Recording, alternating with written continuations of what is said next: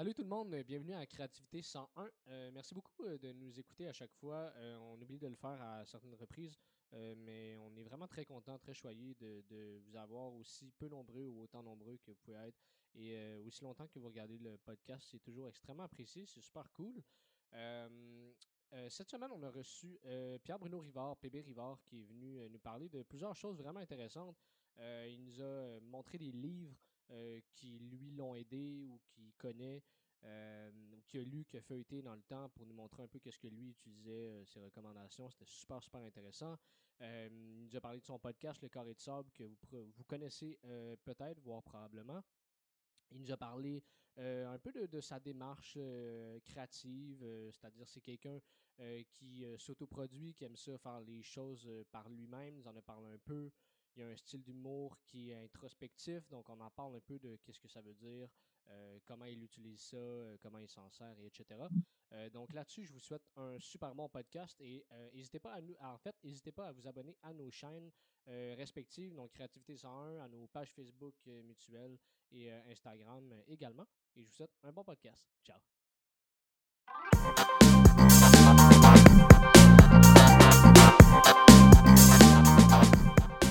Bonjour tout le monde, euh, bienvenue à Créativité 101. Euh, cette semaine, euh, onzième épisode, déjà on s'entretient avec PB Rivard.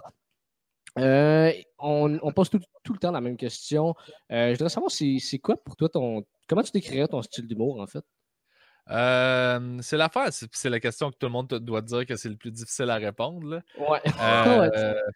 mon, mon, style d'humour, ça se définit de plus en plus avec le temps. je pense que j'ai un style euh, très introspectif. Fait que je suis très dans. Euh, genre, je me regarde aller, puis après ça, je regarde les gens autour, puis j'essaie de faire le pont entre les deux pour que ça les intéresse, puis qu'on leur parle. On parle de la même chose, mais eux, ils s'identifient à ce que je parle. Mais le point de départ, c'est tout le temps, c'est souvent l'introspection de comment je me sens, puis euh, par rapport à une situation, puis je pars de là. Fait que euh, c'est ça. Euh, mais, mais avec du mordant, puis j'ai un franc-parler, en fait, là, j'ai pas de tabou. C'est vraiment ça. C'est ça qui m'excite. Fait que c'est d'être le plus le plus libre possible de parler de n'importe quoi, même si c'est honteux, même si ça fait peur, même si c'est gênant, de foncer puis de juste trouver des jokes là-dedans pour que tout le monde fasse la paix avec ça puis que ce soit relax. Là. OK. Fait, que c'est un peu comme si tu étais comme dans ton salon avec tes amis en train de prendre de la bière, puis là, il y a n'importe quel sujet qui pop-up, puis là, vous commencez à niaiser là-dessus, mettons. Exactement. Moi, j'ai peur d'absolument rien. Puis c'est cette vibe-là que j'ai en spectacle avec les, gens qui viennent me voir. C'est une espèce d'ambiance de. Euh, c'est une grosse discussion. Relax. Là. Je vais débattre. Tu me vois de scène, on jase, j'embarque sur scène, je suis le même gars. Puis quand je débarque, je suis le même gars. Euh, c'est ce que j'essaie de célébrer puis d'aller, d'aller créer avec, euh, avec mon humour. C'est juste un Hey, on est, je suis pas au-dessus de toi. Je suis pas, euh, on est, moi, je te, vois comme un égal. Puis je viens jaser avec du monde que j'aime, puis qu'on connecte ensemble. Puis on se prend mmh. pas au sérieux. Là. Il y a quelque chose que j'aime là-dedans que je trouve important de, de maintenir, en fait. Ça t'a-tu, ça t'a-tu déjà ou est-ce que ça t'angoisse encore d'être de, parler sans tabou de même ou tu es naturellement comme ça, quelqu'un qui, mettons, que rien le gêne ou que. C'était-tu acquis chez toi ou il a fallu que tu le travailles? Euh, ben, il y a plein d'affaires qui me gênent, mais c'est justement parce que ça me gêne que je trouve ça important d'en parler parce que je me dis, je suis pas différent d'un autre. Il y a des affaires qui me gênent, ça doit gêner les autres aussi. Fait qu'à ce moment-là, ça, ça devient intéressant. Fait c'est ça que je regarde pour faire pourquoi ça me dérange d'en parler. Puis là, ben, je passe par-dessus ça en écrivant des jokes. Puis après ça, je vais les présenter au monde, puis j'ai comme brisé la glace, tu sais, dans le sens où, puis là, on peut en jaser, puis en rire, puis c'est pas grave, dans le fond. On réalise tout le temps que c'est pas grave, puis qu'on n'est pas tout seul à se sentir de même, puis il y a quelque chose de le fun là-dessus, là, tu sais. Mm-hmm. ouais. ouais, Mais fait que c'est pas que ça me gêne c'est le point de départ de ça, Mais dans, dans ce, cette mesure-là, justement, là, ça se peut-tu que ça soit un petit peu un défouloir aussi, des fois? Ça peut-tu, genre, euh, un petit peu comme une, une thérapie avec, euh, une thérapeute, Ben, il faut que la thérapie. Moi, personnellement, dans mon expérience personnelle, il faut que ma thérapie soit déjà faite pour que j'aie le recul nécessaire pour en parler de façon euh, assez détachée, pour que ce soit pas trop collé à moi, puis que ça devienne plus une vibe, on dirait plus narcissique, pas intéressante. Là. Je veux parler des gens. je veux pas parler de moi. Je passe par moi pour parler de vous autres. C'est un peu de même que je. Mm. Parce qu'on est tous. Je me dis qu'on on- on vit toutes les mêmes affaires ultimement, juste dans des contextes différents. Mais les émotions qu'on a, on a toutes les mêmes, mais qui, sortent genre d'un contexte qui n'est pas le même.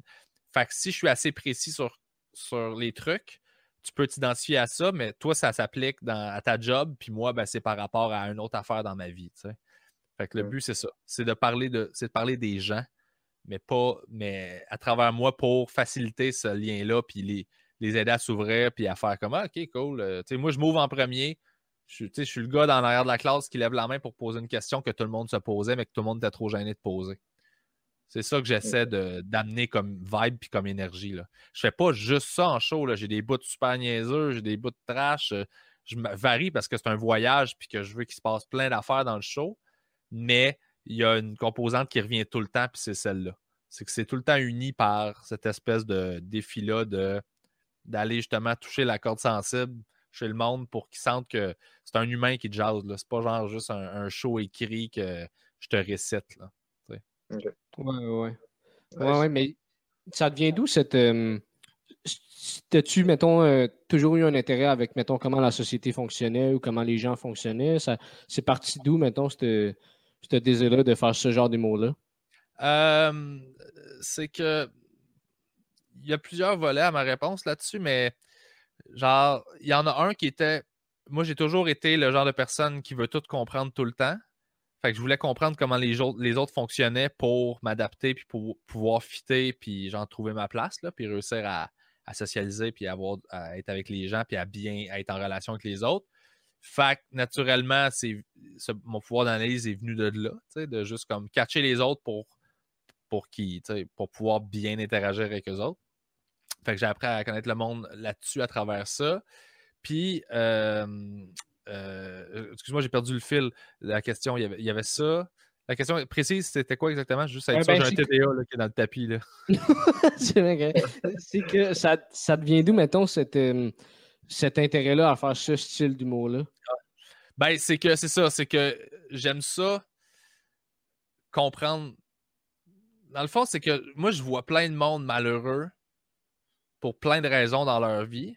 Puis souvent, les solutions sont plus proches qu'on pense, ou ils les voient pas, ou on n'est pas éduqué pour les comprendre. Puis j'aime l'aspect d'aborder un thème, puis que quand tu repars de la salle, tu ri, comme toutes les autres shows d'humour, mais tu repars avec quelque chose aussi. Mm. Tu repars avec Mm. quelque chose qui va avoir un impact positif dans ta vie au quotidien. Genre, juste une réflexion. Ça peut être une phrase dans ma soirée qui résonne puis qui reste là, que tu vas repenser à la machine à, photocopie le lendemain, qui fait que tu vas faire Ah, ok, c'est pas fou ça. Puis là, tu vas avancer, puis ta vie va s'améliorer juste parce que tu as eu un autre point de vue sur quelque chose que tu as regardé d'une certaine façon toute ta vie. Parce que, ça m'a toujours intéressé les points de vue différents sur les mêmes sujets. euh, parce qu'on est tous différents, fait que tout le monde regarde les situations d'une manière différente. Puis ça fait que des fois, tu peux avoir un mauvais angle sans le savoir juste parce que tu as grandi de même. Puis c'est comme ça que tu as appris. Puis d'aller présenter ça d'un angle différent, je trouve que c'est le fun parce que euh, pour moi, c'est stimulant intellectuellement. Puis, dans ma vie, à moi, en général, ça m'a apporté beaucoup de bons côtés puis de bénéfices. Fait que je trouve ça le fun, l'idée de tant qu'à être là, puis qu'à ce qu'on jase, puis qu'on rit, euh, personne ne perd du temps. Là, tu sais, si on glisse deux, trois affaires de plus qui, qui sont le fun, puis que ça a un impact positif dans la mienne, ça peut en avoir un dans, les- dans, dans la vie de quelqu'un d'autre. tu sais. C'est de même, je le vois. Là. Mais je me sens pas Ouais. obligé de faire ça. C'est juste que quand je suis dans ces zones-là, je trouve ça le fun. Mais je me donne la liberté d'écrire un numéro niaiseux qui passe aucun message, qui est juste punch, punch, punch. C'est juste drôle. That's it. Euh, parce que justement, je veux pas me restreindre à quelque chose. Ouais, ouais, ouais. Ouais, je comprends. Puis ton, euh, l'évolution, est-ce que. euh, et comment, mettons, l'évolution de, euh, de ton humour par rapport à ça? Est-ce que est-ce que tu as exploré longtemps avant de trouver que ce filon-là, mettons, c'était quelque chose que tu aimais plus? Ben, oui, j'explore encore. OK. C'est ça, la- c'est ça la beauté de notre métier, c'est qu'on n'arrête jamais d'apprendre. Mhm. faut juste que tu sois à l'écoute puis que tu sois ouvert à apprendre, mais tu n'arrêtes jamais d'évoluer. Puis ton humour évolue. Ton humour vient de toi. Fait qu'il évolue en même temps que l'humain qui fait l'humour évolue. Fait que moi, quand j'ai catché cette corrélation-là, j'ai fait Ah, ben c'est intéressant parce que tout va nourrir, tout ce que je vis va nourrir mes jokes, puis ça va faire avancer ça aussi. Fait que j'ai arrêté de voir ça en silo. Je me suis dit, les deux sont connectés ensemble. Euh, le but, c'est juste qu'il y ait une vérité là-dedans. Parce que c'est à ça que les gens réagissent en show. Sais, quand ils sont comme Ah, c'est tellement vrai, puis en plus, tu as un punch par-dessus. Fait que j'ai juste comme catché que tout ce que je vivais euh, dans la vie, que ce soit anodin ou vraiment deep, il y a tout le temps quelque chose de vrai là-dedans. Ça dit tout le temps quelque chose sur nous, en général. Puis c'est de la bonne matière première pour faire des jokes, ça. Pour que les gens s'intéressent à ça, puis qu'ils connectent finalement avec ce que tu fais, puis que ce soit intéressant. Mm-hmm. Nice. Ouais, ouais. Puis, euh, ça ressemble à quoi, justement, ton, euh, ton processus, là, euh, entre de, ton processus d'écriture, mettons, d'une joke, entre le moment où est-ce que tu soulèves un comportement que tu trouves absurde ou drôle ou gênant, jusqu'au moment que tu le mets sur le papier puis tu vas le, roder, mettons, dans un bar ou que tu le mets dans ton show, mettons, comment ça a l'air de quoi à peu près ton ce, processus-là? Moi, je suis très all over the place dans le sens où j'ai plein de méthodes et je, je, je les accueille toutes, en fait. Là, je, des fois, ça va être genre, j'ai une idée, je vais monter, je vais improviser pendant 10 minutes sur l'idée.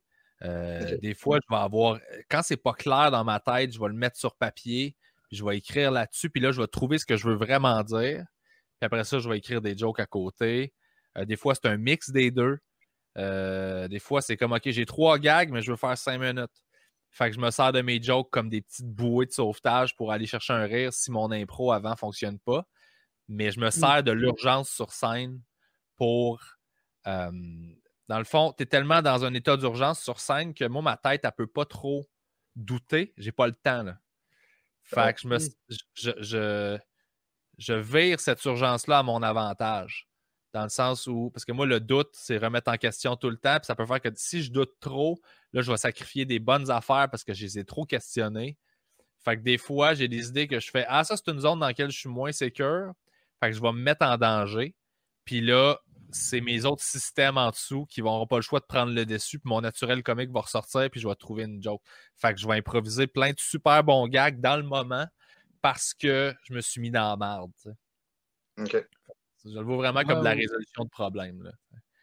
Mais, mais je peux, pour écrire une joke, je peux partir d'une observation qui vont souvent, souvent finir par, être des angles de numéros, plus la vérité en tant que telle que je te parle, que je fais comme ah, il me semble que les gens font ça. Puis là, je vais faire comme les gens sont de même. Puis là, ça va être l'angle. Puis là, je vais décliner des exemples, je vais faire des jokes en dessous. Puis je vais, je vais puis plus je vais le faire, plus je vais structurer mon idée, je vais comprendre ce qui est important, ce qui est superflu. Euh, je vais couper les jokes qui me servent à rien ou qui nuisent à mon affaire. Euh, fait c'est vraiment juste ça. Sinon, ben, des fois, je vais, avoir une idée de punchline suite. Fait que là, je fais bon, ben, quelle prémisse qui fait très bien avec cette punchline-là? Euh, puis des fois, à travers les années, ça m'est arrivé de changer la prémisse à des, à des jokes pour les actualiser. C'est la même mhm. joke, j'avais le rire. Puis euh, ça a donné que genre j'ai pu garder cette joke-là 10 ans parce que j'ai juste actualisé la prémisse. Tu sais. Fait qu'il y a ça. Des fois, je trouve une comparaison, une image que je trouve drôle, puis je vais faire OK, est-ce que c'est une joke? Parce que des fois, le stand-up, c'est un véhicule, mais il y en a d'autres. Là. on mm. peut écrire des sketchs, on peut écrire euh, de la poésie si on veut, on peut écrire un statut Facebook. Fait que je trouve que toute idée a de la valeur, il faut juste la mettre à la bonne place. Mm-hmm. Fait, que, fait que je me freine plus je me freine plus dans euh, c'est quoi cette idée-là? C'est une joke, je sais pas. Je trouve ça intéressant. Il y a une raison pour laquelle j'ai accroché là-dessus. Je vais la noter, puis je découvrirai le sens une autre fois. C'est pas grave. Parce que, je veux dire, donné, tout s'entrecoupe. Puis, euh, je veux dire, j'ai des centaines de pages de notes là, dans mon ordi là, que j'ai jamais revisité. Puis, des fois, je vais relire ça. Puis là, je lis de quoi, puis je fais Ah, là, l'humoriste de deux ans d'expérience ne voyait pas ce que l'humoriste de dix ans voit là-dedans. Mm-hmm. Puis là, je comprends comment l'exploiter mais l'espèce de vérité qu'il y a dedans, là, qui, est le fun, le, gras, l'os, c'est le même os qui est encore valide aujourd'hui. C'est juste que là, je l'exploite mieux, puis je sais comment le décliner, puis je sais comment aller le porter au monde, que ce soit clair pour eux autres. Fait que je suis pas pris dans une espèce de. Faut que, faut que j'ai eu ces idées-là. Euh, genre euh, dans le dernier mois, sinon c'est du vieux stock. Je suis pas là-dedans pantoute. Là. J'ai cassé ça. J'ai déjà été comme ça, mais je suis plus de même du tout. Là, c'est parce que je veux dire, des, leçons de vie ou des observations, tu en fais toute ta vie. Si tu en as fait une super bonne il y a 10 ans, tu n'avais pas le. Oups, ça fait crunch crunch. Euh, si tu en as fait une il y a 10 ans puis euh, elle était bonne, ben elle est encore bonne aujourd'hui. Là, Probablement qu'elle est encore bonne, à moins que le monde ait changé, mais humainement parlant, on ne change pas tant que ça. C'est le contexte autour qui change, mais on n'a pas évolué en malade. Là. On a toute peur des affaires, on a toute euh, de la frustration, des colères, on a tout, les points communs des intérêts des humains sont les mêmes depuis je ne sais plus combien de milliers d'années. C'est juste qu'on les a complexifiés avec le temps. Fait que, mmh. généralement, c'est ça. Si tu résumes ton idée assez simplement, assez clair en une phrase, euh, puis tu enlèves toutes les couches d'éducation, puis tout ça, puis tu réussis à faire juste comme voici ce que moi je pense, ben, généralement, c'est encore vrai 10 ans après ou 5 ans après, ou ça va l'être encore dans 20 ans, mais que tu trouves les bonnes jokes pour mettre avec ça, puis. Euh, fait que c'est ça. Des fois, c'est un, un, petit. Euh, c'est un petit château de blocs Lego, là. Puis, il y a des numéros qui s'écrivent depuis 10 ans, là. Puis qu'à chaque. Mm-hmm. des fois, j'ai une nouvelle observation sur le même thème. Puis je fais Ah, OK. Puis là, je commence à faire comme ben là, je commence à avoir 6-7 affaires le fun là-dessus. Je pense que je commence à avoir un number, tu sais. Je les ai juste ramassés. Comme, euh, comme un petit. J'appelle ça avoir un, petit filet à papillons. Là. Les jokes, c'est des papillons. Puis à travers ma vie, je marchais avec mon filet. Puis à un moment donné, j'ai attrapé un papillon de même. Je fais bon, ben, mec, j'en ai genre 7 autres de même. Je vais avoir un number. Puis en attendant, mm. ben, je, je vais mettre ça quelque part. Puis. Euh, ouais, c'est ça que je fais. Puis comment habituellement, euh, comment habituellement tes, tes, tes, idées ou ces flashs-là, ou que ce soit des angles ou des punches, ils deviennent, si tu mettons en, en observant euh, euh, le monde sur la rue, si en observant la société, ou si en, comme tu disais un peu plus tôt, mettons, en te penchant tes émotions, toi, par rapport à ça, ou toi, comment tu te sens? mais ça a encore fait crunch. C'est peut-être le fil que. Tu touches au fil? Euh, ben, il, accroche des fois. Là, je pense que si je touche pas comme maintenant, là, ça. Ben, c'est ça. Mettons, essaie de ne pas y toucher comme ça, ça va, ça va vraiment t'aider, euh, je pense. Là, laisse ça de même le plus possible. Euh, excuse-moi, je ne vais pas te dire quoi faire, c'est ton show. il n'y a pas de non, Excuse, je suis désolé, je ne ferai pas ça. Il y a, pas de stress. Non, non, c'est juste, je ne veux pas que ça, ça griche. Je pense au monde qui écoute. comment, excuse-moi, ta question, c'était, juste être certain que. Euh, ben, comment tu trouves, mettons. Euh, ah oui, euh, ok, comment j'observe. C'est un mélange de tout, en fait. tu sais, je le vois de la même façon que. Oh shit! Ouais, il y a un dragon qui a passé dans ton écran. Ouais, ouais, il y a genre une guêpe. Moi, il y, a une question qui ça m'a vraiment euh, ça a vraiment piqué ma curiosité tantôt quand tu as dit que tu es un humoriste qui se décrit comme introspectif. Ouais. Euh, tu peux-tu peux développer. Ben, c'est assez clair, mais je veux dire, est-ce que tu peux, euh, mettons, décrire un peu plus le, processus que toi, tu as d'introspection? ouais, ben écoute, ben, je peux te parler de ta question, c'était l'observation, comment je la fais, puis où est-ce que ça part. Là. Ouais, Tu peux, tu peux apprendre de tout le monde dans la vie, tu peux apprendre de tout, tu peux apprendre de toi, tu peux apprendre des autres. Tu peux... Mhm. c'est juste d'être ouvert à. Je veux dire, tu peux apprendre de plein d'affaires. Fait que moi, je suis juste ouvert à tout ce que je vois, à tout le monde qui me jase, puis, puis j'aime ça. Je suis, je suis de nature comme ça. Fait que j'aime ça comprendre les gens, j'aime ça comprendre comment ils fonctionnent, qui ils sont. Puis ça fait que il y a tout le temps de quoi là-dedans. des fois, il y a une phrase qui pop là, que quelqu'un d'autre dit, que tu fais Ah ouais, c'est une bonne phrase, ça.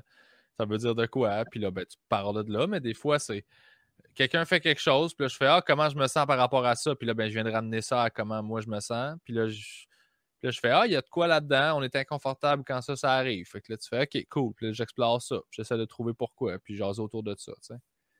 Fait que, euh, ouais, c'est ça. Il y a un peu de tout, mais c'est vraiment ça. C'est juste que j'ai appris à. Euh, parce que moi, dans le fond, je suis hyper sensible dans la vie. Ça, c'est un, de mes. Euh, un de mes trucs que je avec lesquels je négocie depuis euh, toujours.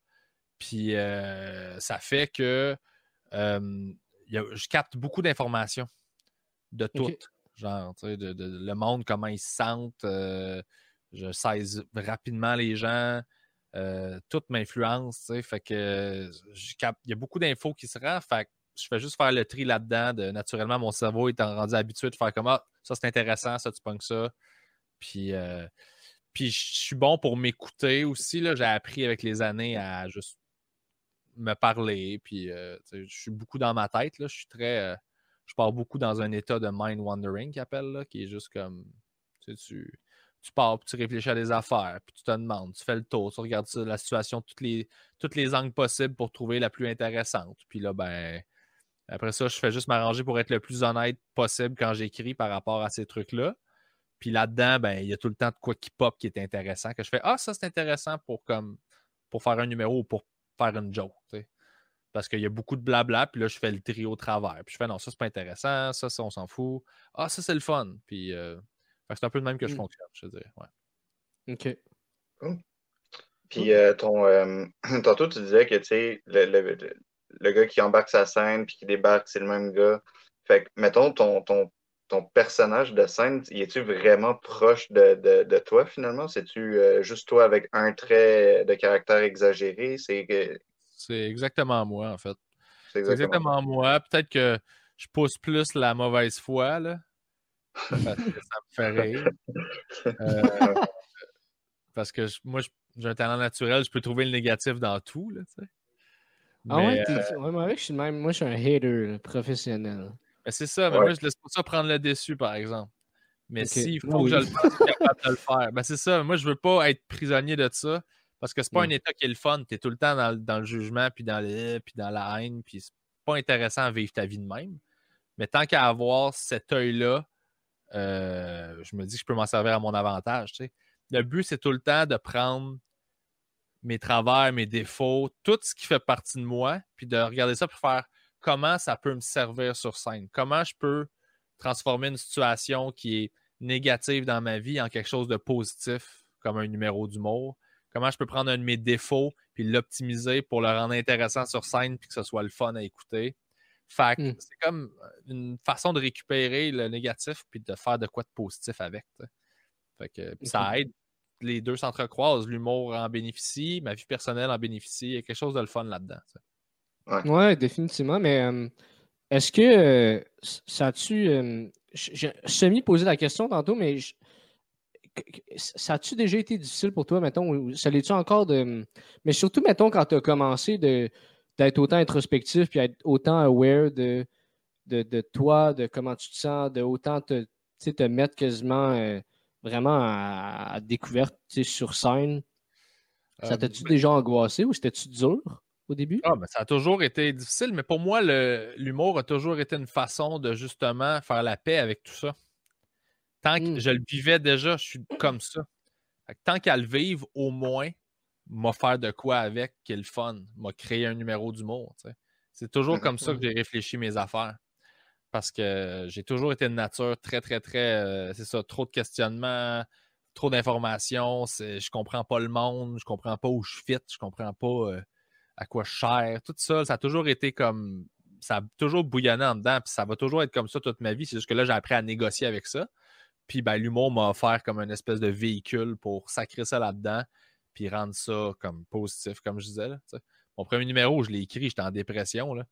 Puis c'était. Je venais de lâcher l'université, puis j'étais comme. C'était le premier échec de ma vie, d'avoir lâché mon bac. Première fois que je, je performais pas dans quelque chose puis je dealais pas bien avec ça. Puis là, j'écrivais mes jokes la nuit en buvant de la bière euh, entre euh, minuit et 6 heures du matin. J'écrivais des liners devant mon ordi, j'essayais de trouver des jokes.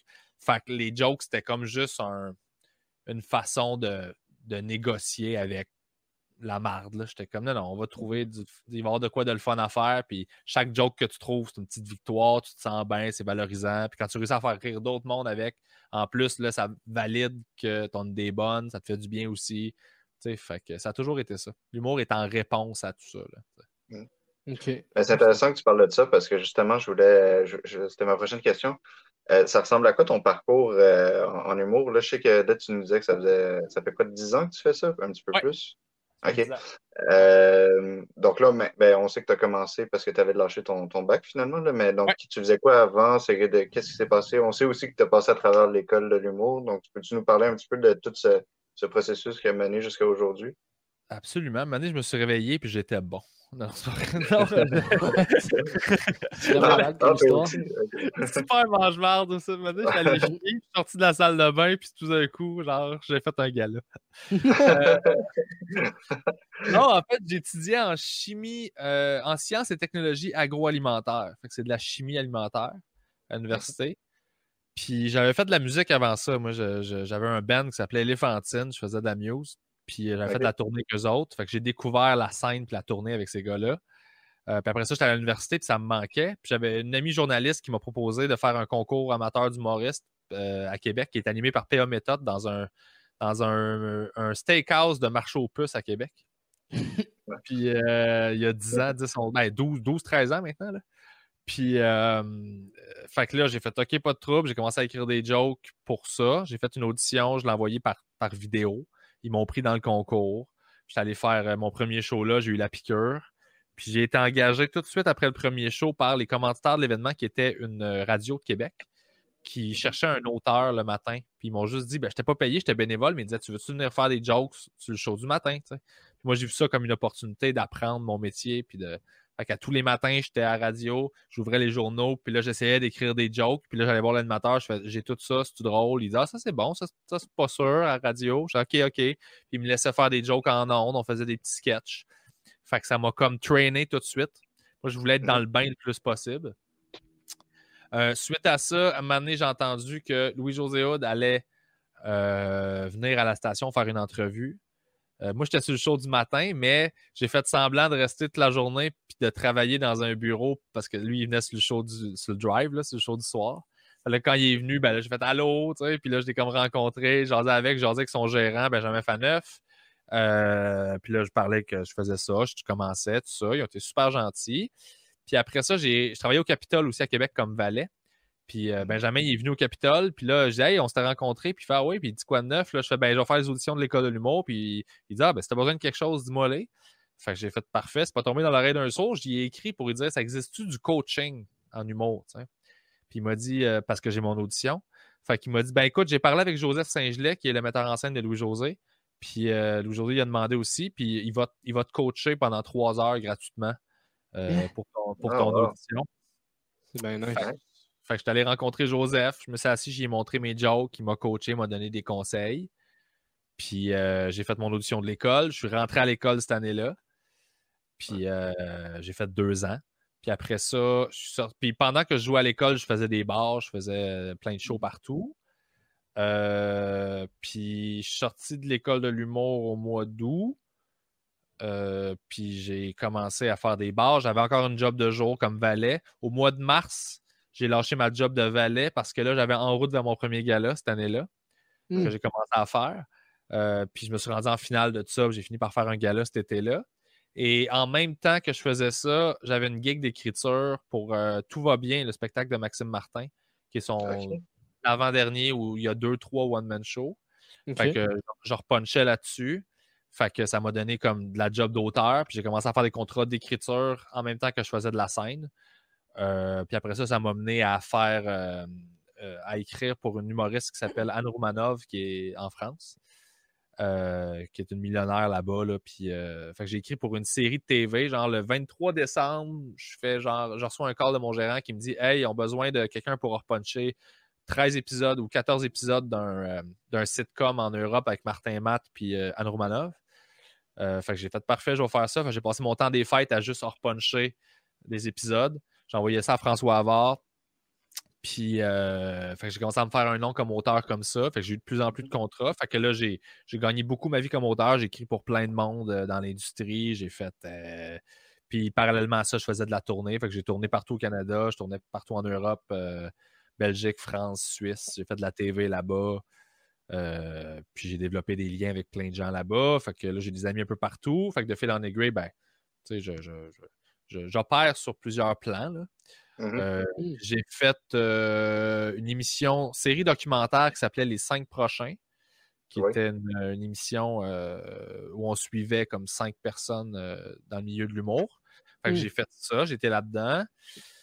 j'ai aussi fait une émission qui s'appelait Entrée principale, qui était à Radio-Canada. Je co-animais, dans le fond, c'était barista. je faisais des cafés. C'était un rôle de genre co-animateur fou du roi avec André Robitaille. C'était en direct. J'ai fait euh, une année où j'ai fait 200 émissions en huit mois. Genre.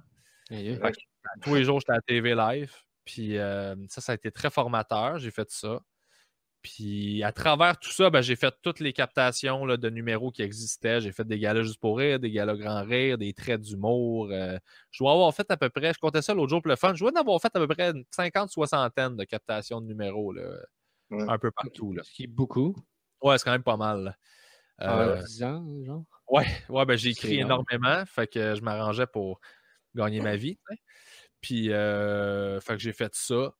Puis, puis, puis, puis, puis, puis, puis, puis, euh, parallèlement à ça, ben, c'est ça. J'ai plein de contrats d'écriture sur. euh, j'ai écrit pour euh, des galas juste pour rire. J'ai écrit pour euh, le gala des Oliviers.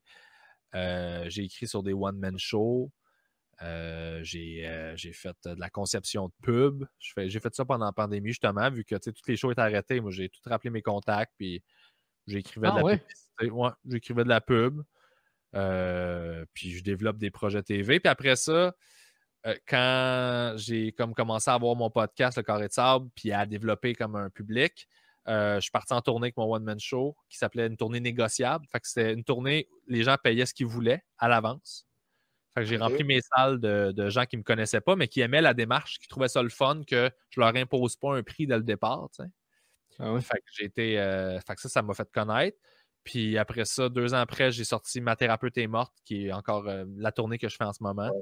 que je me promène partout avec. Puis là, ben, je m'apprête à capter le show euh, pour, pour comme passer à d'autres choses. là. parce que pendant la pandémie, j'ai écrit comme trois heures de stock là, sur, que j'ai testé en, en vidéoconférence sur Patreon avec mes abonnés VIP. là.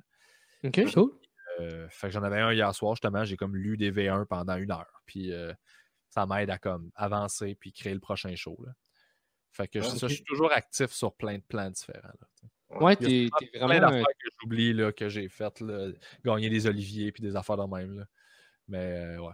Que, Mais t'es vraiment débrouillard, t'es vraiment genre. euh, tu trouves tout le temps tu sais, quelque chose euh, auquel travailler, tu, tu fais Ouais. jamais rien en fait finalement. Exactement, je fais toujours quelque chose, j'ai tout le temps de quoi faire, puis euh, c'est ce que j'aime de la job, c'est qu'on a, je trouve ça précieux la liberté qu'on a de faire ce qu'on veut. Hein? On l'a pas toujours, des fois on est pris dans une structure et on n'a pas le choix de faire ce qu'il faut faire, mais j'aime, je me bats pour garder cette liberté-là, de ne pas avoir une job 9 à 5. tu sais. Je dis tout le temps, moi je travaille 90 heures pour pas en travailler 40. Là. Ouais. Euh, C'est ironique, mais c'est ouais. c'est ça, là. Parce que c'est ouais. précieux pour moi là, de me lever le matin et faire bon, je suis dans quel état? Ah, je suis comme ça, ok, je vais avancer ce projet-là, je vais avancer ça. Puis au bout de ma semaine, ben, j'ai été productif sur plein de plans, mais j'ai un cadre qui fit avec qui je suis plutôt que d'essayer de me faire fitter dans un cadre que j'ai toujours eu de la difficulté. J'ai jamais été bon pour fitter dans des structures rigides qui correspondent à la plupart des gens en général. Moi, ça marchait pas du tout, du tout, du tout. Tu t'es pourtant rendu quand même jusqu'au bac, même si tu l'as pas fini. Ouais, je me suis rendu jusqu'au bac. T'avais-tu t'avais-tu l'appel de, de, de l'humour depuis longtemps? Euh, pas- de l'humour, ça faisait pas super longtemps. C'était plus après la musique. J'ai commencé à prendre en note dans des cahiers des affaires que je trouvais drôles. Je caressais l'idée, mais c'était pas. Je savais pas trop si c'était sérieux. Euh, mais euh, mais c'est parce que, tu sais, pour gagner ma vie, je pensais pas que je pourrais vraiment gagner ma vie avec ça. là. Je, je- Ok. dans ma tête, pas réaliste. Je connais personne tu sais, qui faisait ça dans la vie. Euh, je veux dire, je- J'étais comme n'importe qui, là. J'ai pas de personne humoriste dans ma famille, j'ai pas d'artiste. Ben, j'ai Pascal Picard, qui est ma cousine, qui est une chanteuse euh, Ouais, populaire. Ça, c'est... Fait que, j'avais ce modèle-là de artistique, là, de, de réussite. Là, fait que je pouvais au moins comme faire OK, cool, il y a ça. Mais, euh, mais sinon, euh, je pensais pas que c'était possible. tu sais. Fait que c'est vraiment juste à travers ma détermination de me dire OK, je veux vraiment faire ça, puis d'être présent, puis d'être actif, puis là, de tomber sur la job à radio, qui finalement, on finit par me payer comme 400$ par mois. Puis là, j'étais comme, c'est pas beaucoup, mais c'est quand même 400$ pour des jokes, tu sais. Fait que là, j'ai comme cru ouais. plus que ça se pouvait. Puis euh, je me suis juste intéressé à tous les aspects de la production. Euh, quand j'étais à l'école, un de mes premiers jobs, ça a été de prendre le booking d'une soirée d'humour qui, était à la commission des liqueurs à Montréal, sur Saint-Laurent, qui n'existe plus maintenant. C'est la petite grenouille, je pense. Mhm. À l'époque, c'était Dominique et Martin qui chapeautaient la soirée. Puis moi, j'étais en charge de la programmation. Fait que ça, ce que ça a fait, c'est que moi, j'étais dans une position où j'offrais de la job. Puis ça, c'est Ah, cool ben ouais. parce que euh, les gens t'aiment quand tu donnes du travail. tu sais. Habituellement. Puis moi, il fallait que je me fasse des contacts. Fait que là, j'appelais tous les humoristes, tous les gérants. Puis je donnais des spots d'humour, puis je payais bien à ce moment-là pour la soirée. Là, on avait un bon budget. Fait que ça a fait que je me suis fait plein de contacts rapidement. Eux, il y avait des soirées d'humour, ils m'invitaient sur leur soirée. Puis vu que je rentrais fort avec mon numéro, ben là, ils me réinvitaient. Puis là, la roue était, était partie. tu sais. Mhm. OK. Fait que ça a Moi, été de- ça mes stratégies au début. Moi, depuis tantôt, euh, je, je, je peux pas m'empêcher de penser, là, tu devais être, euh, tu devais avoir tellement de, de pression pour passer ton audition à l'école de l'humour parce que t'avais comme le, le, le metteur en scène de Louis-José Hood qui t'avait comme coaché, tu sais, c'est comme, tu sais, je me sens que c'était beaucoup, là, c'est quand même gros, là. Ouais, je le voyais pas comme ça, moi, à l'époque, j'étais juste, je me voyais comme juste chanceux d'avoir eu accès à de l'information Ouais. privilégiée, si on veut, tu sais. Ouais, Fait que j'arrivais juste là en ayant bien géré mon affaire, en ayant été comme euh, intelligent dans mon approche, en me disant comme j'étais allé chercher des ressources, j'étais allé apprendre, là je suis le plus près que je pourrais être, tu sais, pour mon Mhm. audition. Je me suis pointé là, puis j'ai juste été moi-même le plus possible, puis euh, T'as été pris directement, c'était la première fois que tu essayais, puis ils t'ont pris direct? Ouais. OK. ouais, Ok. ouais, euh, Nice. euh, ben, tu sais, quand t'es bon. Non, c'est pas ça. Ben, c'est ça. Ça s'en prend pas, ça. le matin. Puis, non, non. Vas-y, vas-y. Ouais, excuse, t'es- t'es-tu resté proche de, de cette gang-là, justement, de Louis-José Hood puis de, de, de son metteur en scène, genre, après le- les éditions? Ah, Non, que ça s'est fini. À- en route, ben, j'ai recroisé Joseph Saint-Gelais qui était un des juges. Ouais. Fait qu'on avait un historique, ça c'était cool. Euh, sinon, Louis-José, non, je l'ai perdu de vue pendant des années. Euh, on a commencé à se recroiser au bordel. euh, plus, puis il se souvenait pas de moi, il se souvenait pas de cette anecdote-là. Là. Louis-José, il a, il a- il a une vie de malade. là. Ouais, Euh. Puis j'ai joué avec au bordel une couple de fois. Puis là, un moment donné, il m'a demandé de faire sa première partie. Euh, je suis parti au Saguenay trois jours. J'ai fait la, la première partie du show en remplacement de Nive, qui ne pouvait pas être là. C'est lui sa première partie officielle. Ok. Euh, puis après ça, ils m'ont redemandé pour une run de huit jours en Gaspésie. Euh, L'année passée, je pense, je suis parti huit jours avec eux autres. Puis je combinais, je faisais première partie, puis je me louais un petit bar, puis je faisais mon show après. Je partais à la première, la première partie, puis j'allais faire mon one-man show dans un bar. Là, tu sais. Ah, Ouais, ouais. ouais. C'est ça, je m'arrangeais de même. Là. Fait que, Ouais, mais c'est non, je suis super pas resté proche d'eux autres. Mais il y a des- il y a plein de gens qui ont été généreux, gentils, qui n'avaient pas besoin de faire des moves de même, qui ont été super fins. Puis euh, Benjamin, Faneuf et Louis-José en font partie. là. C'était juste d'une générosité euh, juste gratuite parce que c'est du bon monde. Ouais, Ouais, ouais. Puis aussi parce que tu t'as eu, le courage de demander aussi. Des fois, c'est con, mais tu, tu, tu dis ah non, ils vont dire non, euh, si, ça, ça. Puis là, finalement, tu le fais jamais. Puis tu- ben, c'est ça, tu manques des opportunités. là. Exactement. C'est exactement ça. Puis c'est, une leçon à- que j'oublie souvent dans ma vie, là, mais que j'ai essayé de renforcer le plus possible. Euh, renforcer, renforcer, renforcer, je pense. Euh, le plus possible, puis de, de juste faire Hey, moi, j'aimerais ça faire ça. Puis la plupart du temps, ça, ça a rapporté. là. Parce que les gens, c'est normal qu'ils ne pensent pas à nous autres. Là. Il y en a qui pensent à nous autres, mais il y en a plein qui sont occupés avec leur vie. Fait qu'on n'est pas présent dans leur tête. Fait quand tu lui demandes, tu es présent dans sa tête. Puis si tu lui demandes de quoi, la plupart du temps, tu peux avoir des belles surprises. Là. Tout à fait. Ouais, ouais, ouais. Ah, c'est intéressant. Puis, euh, toi, ton. ton euh, euh, ben, c'est sûr, là, tantôt, tu as quand même décrit euh, 10-13 ans de, de, de carrière, mais j'avais l'impression que tes affaires ont quand même démarré assez vite, dans le sens que tu as parlé de la radio qui a démarré quand même assez vite. Ouais. Euh, ça ça s'est reflété comment, toi, au niveau de, de, de ton processus créatif? euh, euh, tu sais, ça fait quand même de la pression. Tu sais, comme tu disais, tu étais à chaque jour à écrire des blagues, puis ça fait pas longtemps que tu as commencé. Tu Ouais. t'as géré ça comment? Ça a été comment? Ben, moi, j'ai toujours eu la technique piscine de marde. là. OK. Genre, t'as une piscine remplie de marde, tu sautes dedans, puis là, il faut que tu apprennes la bonne technique pour en avoir dans la gueule. Puis genre, après ça, après ça Oh tu ressors de la piscine, tu trouves l'échelle, puis là, tu fais Ah, bon, OK, qu'est-ce que j'ai appris? Puis là, tu vois une autre piscine, puis tu ressors dedans avec une meilleure technique. Puis euh, moi, je me suis toujours dit, si tu as un plan B, tu donneras jamais de chance à ton plan A. Hmm. Fait que je me Ouais. suis toujours mis en mode ça c'est mon plan A, je vais tout donner. Puis j'ai toujours été de nature euh, obsessive. Là. Quand je suis focusé sur quelque chose, c'est ça que je veux faire, puis je fonce là-dedans. là, fait que euh, c'était c'était plus ça en fait. J'étais juste content d'avoir des opportunités puis d'être dans l'action plutôt que d'être chez nous puis de dire Ah, je suis meilleur qu'eux autres ou whatever. tu sais. Ce genre de réflexion-là, mais tu es un génie de sous-sol, tu sors pas de chez vous, personne ne le sait. là. Tant que ça ne Ouais. s'actualise pas concrètement dans le monde, ça n'existe pas. Il n'existe pas ton génie. Là. Il est juste en dedans de toi. Là.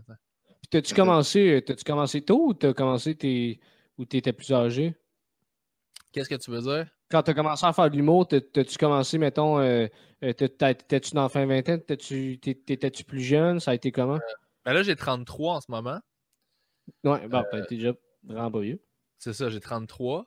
J'ai commencé, j'avais 20. Mon 20, premier spectacle, j'avais 20 ans. Genre, où je rentrais à l'école de l'humour, j'avais 20. Fait que j'ai peut-être commencé à 19, mettons. Là. Ok. Ouais. C'est quand même assez tôt. Ouais. Mais justement, ton, euh, ton passage à l'école de l'humour, euh, comment t'as trouvé ça? Ça, euh, comment est-ce que est-ce que mettons ça, ça t'a vraiment influencé dans ce que tu fais aujourd'hui? Comment comment t'as comment t'as vécu ça? Ben, ça a été difficile pour moi d'un point de vue humain à cause de l'hypersensibilité et tout ça. J'avais de la, de la difficulté à négocier un groupe. C'est des gros égaux forts. Mhm. Euh, Mm. Fait que moi, dans un, dans un groupe comme ça, j'ai tendance à m'effacer parce que je veux pas, j'aime pas ça me battre pour avoir d'attention. C'est pas dans ma nature, ça. Euh, moi, je préfère avoir comme, ben là, j'ai mon moment, je vais shiner parce qu'on me donne mon moment. Mais sinon, je veux pas me battre puis tasser les autres pour que ma voix s'élève au-dessus du groupe. Fait que ça a été. Puis étant donné que quand tu es à l'école, tout le monde est un class clown qui arrive. Puis là, tu as une classe au complet de gens avec des personnalités assez fortes. Euh, Il y a beaucoup d'orgueil. On est tous jeunes, on est tous insécures, on va avoir une carrière. Fait que c'est quelque chose que j'avais de la difficulté à, à- à négocier. Euh, ça Mhm. s'est bien passé, somme toute, mais je trouvais ça difficile. C'est pour ça que pour contrer ça, je faisais des shows à l'extérieur d'un bar pour aller justement me valider que OK, j'étais sur la bonne track, puis c'est correct. Là. Fait que j'allais, je jouais partout. là. Je faisais des shows euh, à semaine longue d'un bar, puis j'allais à l'école le jour. Fait que, tu sais, quand on est sorti, euh, à l'époque, il y avait une soirée du monde qui, était Saint-Lazare, qui était une grosse soirée mythique. Mhm. Quand on a fait la tournée de l'école, puis qu'on est passé à Saint-Lazare, moi, ça faisait quatre fois que je jouais là-bas. là. Fait que, J'avais déjà beaucoup d'expérience, puis ça m'a aidé au début. C'est moi qui ouvrais la tournée aussi, fait que j'ai appris beaucoup là-dedans. Euh, j'avais les publics à froid, puis il fallait que j'ai des gels. tu sais, J'avais juste six minutes. Puis, fait que ça m'a fait avancer énormément de, de- de faire les deux en parallèle. Euh, puis il y a du monde encore. euh, Je suis ami avec tout le monde maintenant. Là, euh, ça fait dix ans. Là, on, n'est on plus les mêmes artistes qu'on était. On n'est plus les mêmes gens. Là, puis, fait que tu, tu, des gaguères de, de, de jeunes, ça n'existe plus. Là. On est comme, correct, on est correct. Ouais, ouais, ouais. Tantôt, tu as, lancé une belle perche de quelque chose que j'a- j'avais ben, qu'en fait que j'avais lu sur toi. Tu t'as parlé tantôt de, euh, de la liberté, euh, de, de- de créativité, puis tout ça qui est bien importante pour toi. Ouais. Euh, tu peux-tu nous en parler plus exactement de qu'est-ce qui. Tu sais, je sais que ta, ta tournée puis ton, ton one-man show, Ma thérapeute est morte, tu l'as autoproduit. tu sais, ton podcast, ben, forcément étant un podcast, tu es indépendant là-dedans. Tu Ouais. Peux-tu nous parler un peu de, de comment tu vois ça ou ta- de ta mentalité, juste comment tu. Ouais? Ben, moi, j'aime ça pouvoir contrôler tous les éléments de la patente pour bien comprendre comment ça fonctionne, puis euh, pouvoir faire des moves différents des autres. Hmm. Parce que, tu sais, si tu embarques dans une structure, tout le monde a son rôle, puis le mot « Ah, ça, c'est standard » est, est surutilisé. C'est tout le temps « Ah, ça, c'est standard, ça, on fait ça de même. » Puis je suis comme « On n'est pas obligé de faire ça de même. » Mais là, de réussir à défaire une structure déjà existante, c'est compliqué. Fait que si tu pars ta propre structure, là, tu as plus de pouvoir là-dessus. Puis tu peux réaliser que tu fais comme OK, dans le fond, mes shows, ils peuvent être bien plus payants si c'est moi qui book la place, puis qui m'en va faire la promotion, puis qui vend mes tickets, que si je passe par une autre compagnie qui fait ça, puis tatata, qui se prend une cote, puis qui mettent des dépenses qui n'ont pas rapport, puis qui, tu sais. Fait que euh, j'ai toujours aimé ça, toucher à tout. Mais je pense que tu peux pas nécessairement faire une carrière au Québec sans être aussi dans la machine. Fait que j'ai Mm. toujours euh, combiné, j'ai toujours fait un hybride des deux. Euh. Au début, j'étais beaucoup, beaucoup dans la structure, puis éventuellement, j'ai pris confiance, puis là, avec euh, mon crowd qui s'est bâti avec mon podcast et tout ça, ben, ça a fait que là, j'ai eu confiance d'aller essayer mes affaires sur le terrain, puis j'ai vu que les salles se remplissaient, puis je fais comme, OK, cool. Là, j'avais un beau mix des deux, puis je fais ça depuis le début de ma carrière, je combine les deux, dans le fond. Fait que, j'ai des opportunités à la télévision, j'y vais, je fais de la TV, je fais toutes les, les affaires, mais de mon bord, je fais d'autres affaires. Puis artistiquement, c'est intéressant parce que je prends plus de risques euh, quand je suis tout seul de mon bord que des fois quand j'ai des gens qui sont avec moi que je veux pas, que je veux que leurs intérêts soient servis aussi parce que je pense tout le temps une vision globale du truc. Euh, ce qui est intéressant aussi d'occuper toutes les positions puis de travailler dans des dans des dans d'autres jobs que juste la scène, c'est que tu Mhm. comprends la job des autres. Fait que tu deviens meilleur pour travailler en équipe après. Tu rends les autres meilleurs aussi. Fait que ça fait que euh, tu peux prévenir les coups à l'avance, tu as une conscience plus globale des choses, puis ça donne des meilleurs, euh, des meilleurs produits au final parce que tu vois les coups arriver, tu prévois des, des bugs qui peuvent se passer, puis tu prévois le coup. tu sais. Ah ouais, c'est intéressant. C'est intéressant. Puis au niveau de. Mais ça, ça venait-tu, mettons, euh, y a-tu une partie aussi de tu voulais contrôler un peu la qualité de ce, que, de, ce que tu rendais aussi? Ben oui, mais en même temps, oui, parce que mon image, là, la captation du gars-là, c'est le monteur de Juste pour rire qui va le monter, puis il va te faire un montage comme lui, il pense que, puis t'as pas de mots à dire là-dessus. Puis moi, on m'en a scrappé des numéros en montage là, dans ma carrière. Là. Fait qu'à un moment donné, je me suis tanné. J'ai fait, ben fuck that. Je vais juste faire mes shit, les monter comme je veux, puis les présenter. Puis l'Internet a amené ça. Ça nous a amené à un autre stage qu'on n'avait pas avant. Moi, j'étais au début d'Internet, avec euh, en route, puis tout ça. C'était les débuts des vlogs, c'était les débuts de, YouTube et tout ça. Contrat de gars, les premières séries qui ont marché fort. Fait que le web a grossi. Ça nous a donné des opportunités à des gars comme moi de ma génération euh, de, présenter ce qu'on fait à un public qui ne regarde pas la TV ou qui est tanné de voir des galas formatés puis tout ça. Fait que, artistiquement, créativement, c'est le fun. Il y a plein de jokes que je fais. Ils vont dire ah, ça, c'est trop vulgaire pour la TV. T'es comme moi, mais le monde rit en tabarnak. Là. Ben, je vais le filmer de mon bord, je vais le sortir. Puis ça aura un impact positif. Ça passera pas par la TV parce que les autres, à cause des annonceurs, sont trop chicken. Fait parfait. Ben moi, je vais le faire de mon bord. Fait que ça m'a donné comme une opportunité de plus de présenter ce que je faisais sans compromis. Euh, puis ça, ça n'a pas de prix. Là, parce que sinon, tu piles ton intégrité pour avoir un spot sans gala, parce que c'est des sous, parce que tu veux faire un gala, parce que tu veux être vu, mais c'est une version de toi que, que tu es obligé d'être parce qu'il faut que ça plaise à la prod pour que les autres ils te mettent en onde. Fait que ça m'a jamais comme. Ça m'a toujours gossé ce côté-là. Puis quand j'ai eu accès à mon monde, ben là, ça m'a comme fait sortir de ma coquille. J'ai fait OK, là, je m'en vais full on dans ce que je veux faire. Puis la réaction était super bonne parce que j'étais plus proche de qui je suis. Puis je pars de là, puis je fais juste nourrir cette machine-là, puis aller plus loin là-dedans. Tu sais. Mm-hmm. Hmm, OK. Moi, j'aimerais parler de ton chapeau d'auteur. Euh, mm-hmm. Tu l'as expliqué tantôt, là, tu écris et tu as écrit pour beaucoup, beaucoup de monde, pour euh, d'autres projets aussi, comme des séries télé, des affaires comme ça. à quel point c'est euh, facile ou difficile pour toi, mettons, d'écrire pour quelqu'un d'autre que toi? Pour moi, c'est facile parce que. Euh, je ne vais pas revenir à ça, mais c'est ça fait ça, c'est un effet de ça. la sensibilité fait que tu saises bien les gens, tu mmh comprends qui ils sont et ce qu'ils veulent dire. Puis ton but, c'est juste de nourrir ça puis d'accompagner ça. Fait c'est le fun. Puis la job d'auteur, ce qui est cool, c'est que tu n'as pas à défendre le stock après. Mmh. Fait que tu es plus libre. Tu ne te juges pas pendant que tu écris parce que tu te dis c'est l'autre qui va décider, qui va trancher qu'est-ce qui correspond le plus. Fait que moi, euh, j'adore ça, faire ça. Là, puis ça m'a permis de gagner ma vie aussi. Là, au début, quand tu fais moins d'argent sur scène, ben, tu fais plus d'argent comme auteur, plus mmh rapidement. Fait que j'ai pu gagner ma vie rapidement en humour à cause de ça. Mais c'est pas, pas difficile pour moi. Je, je vois la personne dans ma tête, je l'incarne, je l'imagine parler, je comprends ce qu'elle fait, ce qu'elle veut faire, puis je pars de là, puis quand j'écris, ce qui sort de mon cerveau, c'est comme si je jouais au jeu d'être cette personne-là. C'est comme un caméléon. OK. Ouais, c'est ça, j'allais te demander ton processus euh, de, de, de, création, mettons des, des, jokes ou de, ou de repuncher ou etc. Y est-tu le même que euh, celui que tu utilises pour toi? C'est-à-dire, est-ce que tu. Euh, ou est-ce que c'est plus. Tu, ouais, tu te mets dans la peau de la personne, mais c'est-à-dire, toi, à l'intérieur, est-ce que tu, tu pars de la même façon ou est-ce que tu vas chercher des, émotions auxquelles les rattacher? Tu fonctionnes comment?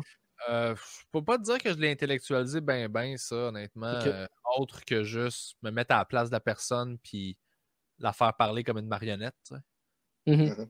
C'est vraiment ça. Là. Je le vois comme un personnage pour lequel quand tu écris pour un personnage dans une série, tu sais c'est qui, tu sais comment il pense, tu sais c'est quoi sa vie en général, tu sais. Euh, euh fait que, tu te mets dans cet état-là, puis là, tu écris, puis tu es la bouche du personnage. Fait que euh, non, les jokes viennent de la même place. J'écris sur un sujet, je trouve des gags, puis euh, genre, j'y mets plus dans la bouche de la personne. Je les formate pour que ça fitte avec eux autres. Puis à mmh partir de là, genre, ça vient de la même place, je pense. Là. OK. OK. au niveau de toi, mettons, de, de, comment tu as, évolué avec, avec tes jokes, est-ce que tu as toujours été. Euh, est-ce que tu as toujours raconté tes jokes de la même manière? Est-ce que tu as essayé autre chose? Est-ce qu'avant, tu étais plus un personnage plus loin? ou? Ben, j'étais juste plus renfermé sur moi-même. J'étais plus euh, gêné de, sortir de ma coquille. Puis j'avais peur de prendre des risques. Fait que j'écrivais des liners parce qu'un liner, tu peux pas te tromper. Si tu as dit toujours de la même façon, ça va toujours rire de la même façon. Mais il y a Mhm. d'autres formes de comique. Puis ça, ben, c'est en étant à l'aise sur scène que j'ai comme appris à les apprivoiser, mon naturel, mon corps, comment je m'exprime, euh, comment je joue aussi. C'est toutes des affaires que, que j'ai développées au fil du temps. Puis plus j'ai pris confiance, plus j'ai ouvert un peu, puis je suis sorti de ma coquille, puis je me suis permis d'expérimenter des affaires. Puis j'ai découvert à travers ça des affaires que j'aimais, des affaires que j'aimais pas. Je les ai enlevées, j'ai peaufiné ça, puis c'est encore ça que je fais aujourd'hui. Genre, j'apprends à faire le pont entre moi et les gens pour que je sois le- la version la plus authentique de moi-même sur scène. Puis euh, que. Fait Puis le reste, c'est de la technique que tu apprends. Là, tu sais. Ouais. Pas regarder à terre. Tu veux garder le contact avec les gens, tu les regardes. C'est une discussion que tu as. physiquement, comment tu, comment tu te présentes. euh, ton corps parle aussi. Il n'y a pas juste tes mots qui parlent. Ton corps dit quelque chose. Ta, ta vibe dit quelque chose. Ton, ton ton de voix, ton intonation. Fait que le jeu a une partie importante de, de ça. Tu sais, les clowns dans les cirques, ils disent pas un mot puis ils font rire tout le monde. Là. Fait que le Mhm. comique, ça vient pas juste de ce que tu dis. Là. Ça vient aussi de tes tripes, ça vient de comment tu le présentes et tout ça. C'est ça que j'ai appris à peaufiner euh, de fil en aiguille en, en prenant des risques, en essayant un mouvement sur scène, en essayant une voix, des affaires de même. tu sais. Puis Ok. tu, tu récoltes ce qui marche, tu gardes ça, tu tasses ce qui marche pas, puis tu avances, puis tu évolues. tu sais. Ouais, ouais, ouais. Puis, euh, moi, j'aimerais parler de ton podcast, Le Carré de Sable. Oui, Euh, ça, c'est d'ailleurs, qui est vraiment cool, là, qui, qui, qui, roule depuis quand même un petit bout en plus, là, euh, puis ça va bien quand même. Là, ça. ouais, c'est ouais. Ben, c'est ça. tu. Puis c'est considéré comme euh, un des bons là, dans les podcasts en humour. Euh, ça ça, ça, ça t'est venu comment, ça? Ça t'est venu de où? T'as juste décidé un jour comme ça, genre, euh, j'ai le goût de, de, de, de partir ce podcast-là. Je, moi, je veux savoir comment ça s'est euh, concrétisé plus. Euh, ça s'inscrivait dans ma démarche de sortir de ma coquille, justement, puis de développer mon naturel comique. J'étais. euh, J'aimais l'idée, je me disais, je veux que les gens apprennent à me connaître parce que c'est à ça que les gens vont s'attacher. tu sais, la- L'humanité, c'est avec eux autres qu'on connecte. Puis tu t'attaches aux humains à travers ce que tu vois sur scène, tu sais. Puis là, tu les aimes ou tu les aimes moins. Puis moi, j'avais de la difficulté à sortir de ma coquille pour justement montrer qui je suis. Puis ça me faisait bien rocher, ça. Fait que, point de vue humour, j'étais rendu là dans mon évolution que j'essayais de pousser ça pour réussir à, sortir, à briser ça, puis à prendre plus de risques, puis à être plus vrai sur scène. Puis je me suis dit, euh, si j'ai des discussions pendant une heure et demie, deux heures avec des gens, je pourrais pas calculer tout ce que je dis. Hmm. Fait que j'aurais pas le choix d'apprendre forcément à être moi-même, puis dire les choses comme ils sortent, puis prendre des risques sans les calculer trop. Puis là, ce que je vais développer, c'est mon naturel comique, puis mon naturel devant un micro, puis euh, pas de retenue, pas me juger pendant une réponse, juste être moi, c'est suffisant. Là, puis je voulais développer ça, puis m'entraîner à faire ça. Fait que le podcast, ça a été une des, une des idées que j'ai eues. C'était- Puis je voulais aussi, à ce moment-là, il y avait juste trois bières, puis euh, Mike Ward sous écoute qui existait.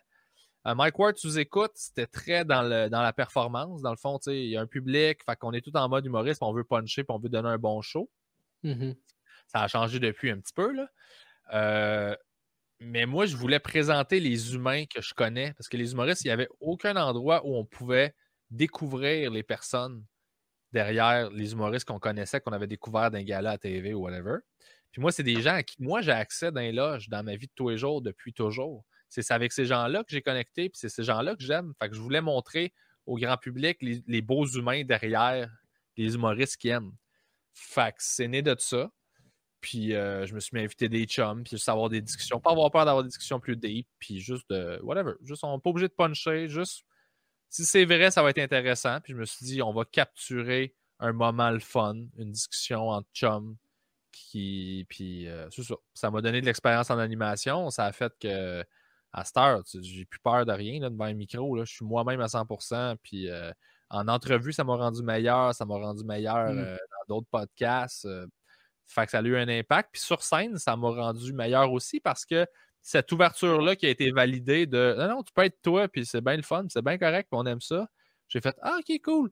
Fait que sur scène, ça m'a fait m'ouvrir beaucoup plus aussi dans le style de sujet qu'on pouvait aborder. En voyant la réponse positive de plein de gens au podcast de Hey, vous avez parlé de ça, merci tellement. Puis j'étais comme OK, cool. Fait qu'il y a un besoin pour ça. Fait Mhm. que ça m'a validé que j'avais raison de pousser dans cette direction-là. J'ai exporté ça sur scène. Puis euh, j'ai fait mon chemin à partir de là. Puis sur scène, je le formate différemment, évidemment. C'est beaucoup plus punché. Puis euh, je mets des jokes partout. Puis c'est un show d'humour à la base. C'est- important de ne pas oublier ça. là. Ouais. Fait que, ça a été ça. C'est tout- c'est 360. Là. C'est- Ok. Cool. Ouais. OK. Ah, super important. Puis euh, ton, ton one-man show, lui, j'ai j'ai lu ça, puis euh, euh, ça ça- ça m'a ça m'a fait capoter, je trouvais ça super intéressant. Euh, j'ai lu que ton, euh, ton one-man show, Ma thérapeute est morte, c'est c'est relié, je sais pas à quel point, mais à une histoire vraie? Ma thérapeute est morte. C'est quand, peux-tu- ben, si tu veux, ou est-ce si tu peux, est-ce Ouais. que tu peux nous en parler? Moi, j'ai lu ça, j'ai fait, ben non, c'est- voyons donc. Ah, j'en ai parlé dans. J'en parle dans le show, en fait, c'est ça. euh, c'est un segment du show, c'est pas tout le show. Là. Euh, mais ouais, c'est que ma thérapeute est décédée. Fait que euh, je suis parti de là. Ça a été un gros deuil à faire dans ma vie. Puis je me suis dit que c'était un bon. une belle zone à explorer pour faire un show autour de ça parce que c'est tellement particulier comme proposition puis comme événement dans une vie que il y avait sûrement quelque chose à faire là. Fait que j'ai décidé de, de foncer à fond là-dedans, de me connecter là-dessus pour justement revirer de quoi de négatif en positif. Puis faire un show qui était où je sortais encore plus de ma coquille, là, justement. Là, je me permettais d'être plus humain, puis je fonçais plus dans ces affaires-là. Fait que, ça me donnait le prétexte pour aller dans cette direction-là qui s'inscrivait dans ma démarche. De... Puis j'ai appris beaucoup à travers ça. Là, fait que c'est super le fun. Puis le prochain show, je vais faire un hybride de tout ça, là, de tout ce que j'ai appris, puis je vais être encore dans. dans- Fait que c'est vraiment ça. là. C'est juste, euh, c'est Ok. arrivé, puis j'ai fait OK, je vais faire un show. Je trouve que c'est un bon titre. Là. Oui, c'est, un excellent titre. mais c'est un. Même si c'est, super triste, mais c'est un, c'est un bon concept. Mais tu sais, comment t'es venu l'idée de aller faire le lien entre ma thérapeute est morte, c'est tragique, je vais en faire un show, puis un Ben- show d'humour en plus? Le- comment t'as, t'as comme créé ce lien-là, puis le concept de ça? Ça s'est fait naturellement, tu sais. C'est, la même démarche que je vis quelque chose, il doit y avoir de, de quoi d'intéressant là-dedans. Mm. Euh, c'est un angle que j'ai pas entendu. C'est pas quelque chose que j'ai entendu les gens jaser. Euh, fait que je me suis dit, il y a plein d'affaires intéressantes à dire là-dedans. Puis ça peut, on peut traiter de plein de thèmes à travers tout ça. Fait que je trouvais que c'était un beau. euh, c'était une belle enveloppe pour comme faire un show différent, je trouvais. Puis euh, Ouais, ouais. c'est pour ça que j'ai foncé. Là. Mais le lien, ça a vraiment été ça. Là. S'il se passe ça, j'étais comme, faut que je fasse un show avec ça. Je- je- ma thérapeute est morte, dit, ça, c'est un titre de show. Là. Ouais. À ouais, partir de là, vraiment un titre de show. À partir de là, j'ai comme juste continué d'avancer, puis j'ai découvert du stock qui fitait dedans, puis j'ai pris du stock qui fitait pas, puis je l'ai tassé du show parce que c'est comme ça fit pas dans le thème, là, tu sais. Fait que euh, Ouais. j'ai bâti mon show Fait que t'as de écrit autour de, de- du titre, vraiment, genre? Ben, tu sais, il y a tout le temps. Moi, ce que j'écris a toujours le point commun, a souvent le point commun d'être. En fait, j'ai beaucoup écrit dans ma vie autour des enjeux de ce que je vivais, puis d'essayer de comprendre, puis tout ça. Mm. En même temps que j'écrivais sur des thèmes euh, donnés, euh, tu sais, qui sont, qui sont à l'extérieur de tout ça. Fait que c'était comme une belle opportunité de regrouper tous ces thèmes-là, puis de, de les traiter dans un show clair, avec une proposition claire. Euh, je trouvais qu'il y avait de quoi là-dedans de, de bien intéressant. Je trouvais que c'était un beau, euh, c'était un beau véhicule pour ramasser ces idées-là pour faire un show avec ça. tu. Fait que ça a vraiment été ça. là. C'était vraiment ça la- la- l'idée euh, autour de ça. tu. Ouais, ouais. Euh, ré- récemment, ben récemment, il y a, il y a comme, il y a pas si longtemps que ça quand même, t'as as sorti un- une capsule, là, un sketch sur un combattant de UFC. Ouais. Ouais. Qui, était, qui a été euh, très très drôle puis qui, a- qui a- qui a été quand même populaire aussi. Là. Il y a eu beaucoup Ouais, de monde ça qui l'ont euh, qui l'ont vu puis qui l'ont apprécié. Euh, puis là, je, je t'écoute parler depuis tantôt puis je me dis, mais ça ressemble à quoi dans ta tête quand t'écoutes la UFC? Genre, pour, pour en être venu, pour en être venu écrire une affaire de même, tu sais, c'était tel- tellement drôle, mais je me dis, my god, ça, si tu es venu de, de, de vécu, t'étais-tu en train de checker la télé à un moment donné puis t'as fait comme, oh shit, là, j'ai j'ai comme des idées qui me viennent puis Euh, non, je sais pas d'où c'est venu ça. Euh, la prémisse, c'était euh, faire un faux documentaire sur le pire combattant du UFC. OK. Ça, ça, c'était comme. Il ressemblerait à quoi ce gars-là? là? le pire combattant. Tu sais, on voit du monde là, qui sont déterminés, puis qui foncent, puis ont des grosses affaires de motivation, mais on te montre jamais les, les, les, les échecs story. Là. le, Dieu sait qu'il y en a plein. Ben, il y en a plein, puis on les présente pas. Puis je me suis dit, ce serait drôle de présenter le plus loser des losers qui fait du combat, puis que lui, il est tellement tata qu'il se rend pas compte que c'est un loser parce qu'il se réfugie dans toutes les, toutes les affaires de croissance personnelle, puis toutes ces affaires-là. Il est là-dedans, puis il est comme, il croit, puis il se répète ça, puis il se parle devant le miroir, puis comme moi, c'est pas des tatous, c'est pas, pas, des, euh, pas des bleus que j'ai, c'est des tatous temporaires qui me rappellent que le meilleur est à venir. Tu sais, quelqu'un qui revire tout le temps toutes les situations à une philosophie autour de ça, puis qui. Ça me faisait rire de voir ce serait quoi sa vie, tu sais. Fait que j'ai fait ça avec Sébastien Mathieu, qui est un de mes amis auteurs, qui est super drôle. Puis on a comme développé le personnage autour, on a comme développé l'histoire de c'est quoi sa vie, puis, puis, pourquoi il est attachant. Puis euh, c'est un personnage qui est hyper attachant, il est plein d'amour, il est plein d'humanité, mais ça donne qu'il est dans un monde hyper violent comme le UFC, genre ça a comme pas rapport. je trouvais le, clash intéressant entre les deux mondes, d'avoir le, la grosse douceur humaine, gentille, qui fait du combat, puis t'es comme pourquoi il fait ça? ça n'a pas rapport. c'est ça puis de pas mentir que c'est un esti de loser. Là. Ah tu penses-tu le, le, continuer, ça? Tu penses-tu pousser, mettons, le, la euh, folie ou l'histoire un petit peu plus loin? Ben ouais, ça va dépendre. C'est vraiment une question de coût et de sous. J'ai fait ça avec euh, Julien Hurtaud, qui est le réalisateur de Passepartout puis de plein d'autres affaires, qui est un gars ah, super occupé. Fait qu'on a vraiment fait ça pro, tu sais. Puis ben rendu là, euh, ça c'est comme un pilote, si on veut, c'est un teaser. Puis je l'ai sorti juste pour voir la réaction. Puis après ça, là, je suis en train de magasiner pour voir, hey, y a-tu du monde qui ça va en train de financer ça, qu'on fasse d'autres épisodes? Puis qu'on pousse ça plus loin, tu sais. Fait que c'est vraiment ça. C'était vraiment ça mon intention de départ, là, de juste comme le sortir, voir si la réaction est bonne, puis euh, montrer à un producteur, genre, check, le monde tripe vraiment, là, tu sais. Fait que pour l'intéresser, faire comme, ben oui, on va financer ça, on va faire une série, tu sais. Fait que je suis là-dedans en ce moment-là. C'est un de mes 14 projets, là. OK. nice. Euh, est-ce que, euh, est que ça, c'est justement une, de tes techniques là, de, de, de, te poser la question, mettons, à quoi, de quoi ça aurait de l'air ça si jamais, tu sais, genre un, peu comme tu as dit, de, la, prémisse du faux documentaire, de, de quoi ça aurait de l'air euh, le pire combattant de UFC. C'est quelque chose que Ouais, c'est ça. C'est quelque chose que tu utilises beaucoup dans, dans, dans ta création en général? Ben, je suis toujours en train de projeter tout dans le sens où euh, qu'est-ce qui est drôle? si je me dis, je fais une série sur les combats ultimes, qu'est-ce qui va être le plus drôle à présenter? Le meilleur combattant, non. Le pire combattant, ça peut être drôle. Mais faut que pour que ce soit drôle, ça y prend d'autres choses. Mm-hmm. Euh, mais je suis tout le temps en train de. Justement, ça revient à. Il y, a un livre intéressant qui s'appelle Les exercices de style de Keno. Euh, qui est un recueil. C'est une histoire déclinée de 99 façons différentes. Fait que c'est une histoire de deux ou trois phrases, je pense, qui est racontée de 99 angles différents. C'est genre, il rentre dans l'autobus, il se chicane avec quelqu'un, il finit par s'asseoir, l'autre s'en va. En gros, c'est ça. Je pense que ça fait longtemps que je ne l'ai pas vu, là, mais mettons que c'est ça l'histoire. Ben là, il te raconte ça du point de vue du gars, du point de vue du gars avec qui il s'est chicané, du point de vue de l'autre personne assise dans l'autobus, du, point de vue du chauffeur, du point de vue du miroir du chauffeur, du point de vue de l'autobus, du point de vue de quelqu'un qui regarde la scène à l'extérieur de l'autobus. Puis là, tu prends conscience que la même histoire, tu peux la raconter de mille façons différentes. Mm. Puis là, ben, à partir de là, tu prends ton idée, puis là, tu spins ça dans ta tête, puis là, tu fais, bon, c'est quoi la façon la plus intéressante de parler de ça? C'est-tu de à travers les yeux de ce gars-là, à travers les yeux de quelqu'un d'autre à côté qui raconte son histoire? Euh, euh, c'est-tu de la fiction? C'est-tu un documentaire? C'est-tu genre. Euh, euh, il y, a comme plein de façons de le banter.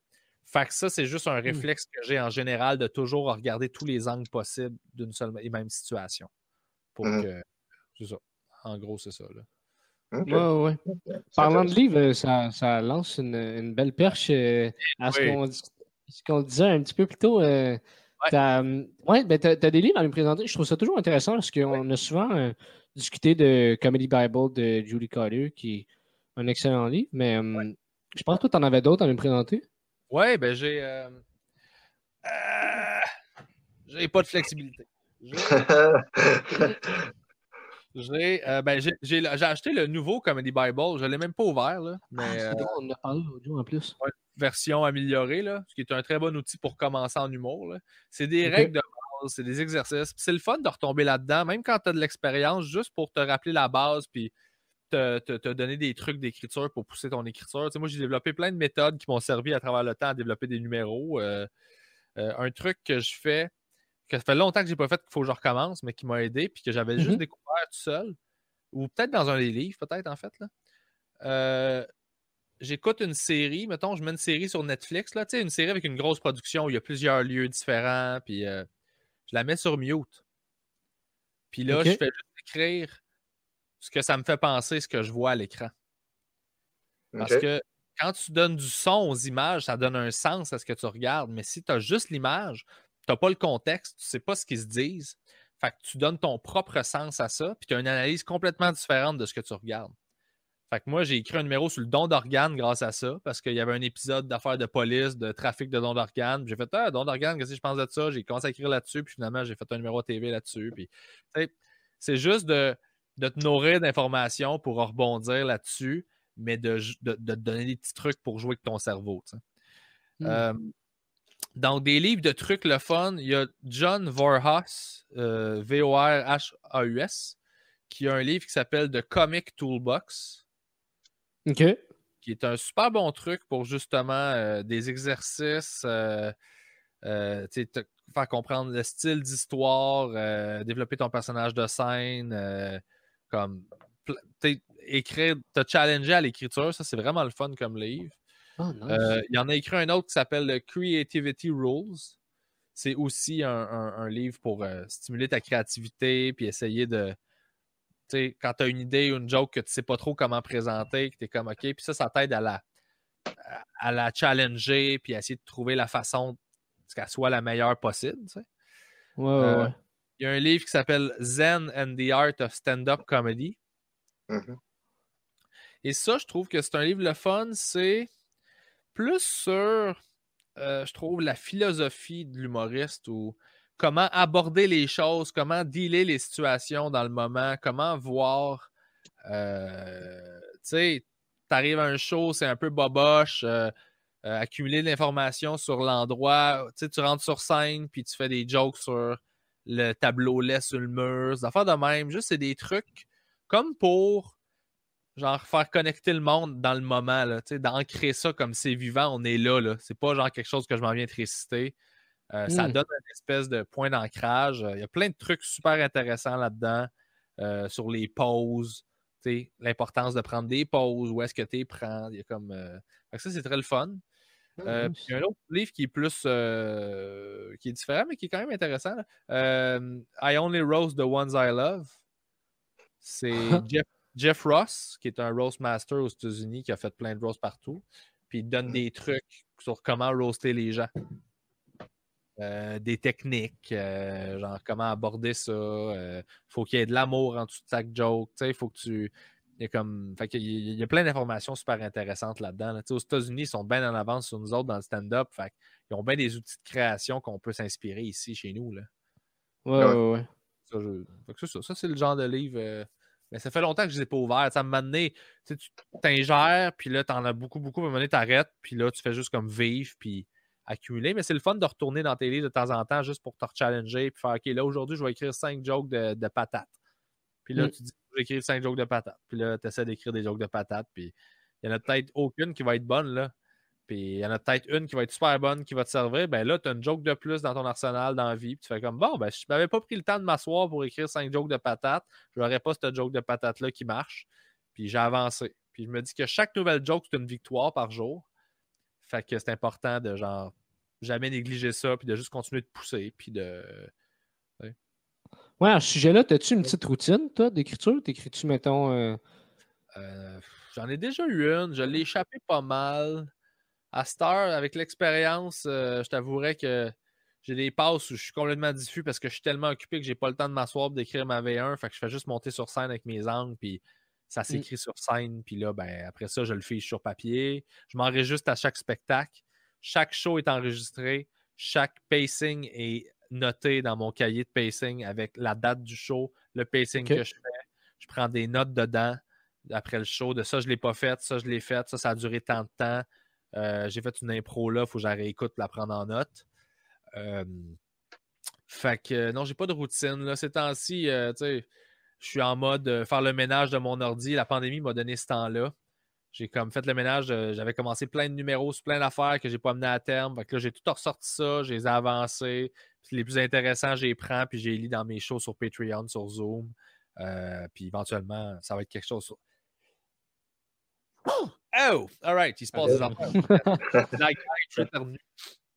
Et euh, donc, euh, c'est ça, éventuellement, euh, ça va être des numéros sur scène et tout ça. Fait que là, je fais beaucoup le ménage de toutes les notes que j'ai trouvées euh, parce que je suis très diffus. Je prends des notes audio, je prends des notes dans mon téléphone, des notes sur papier, des notes dans un cahier, des notes dans mon ordi.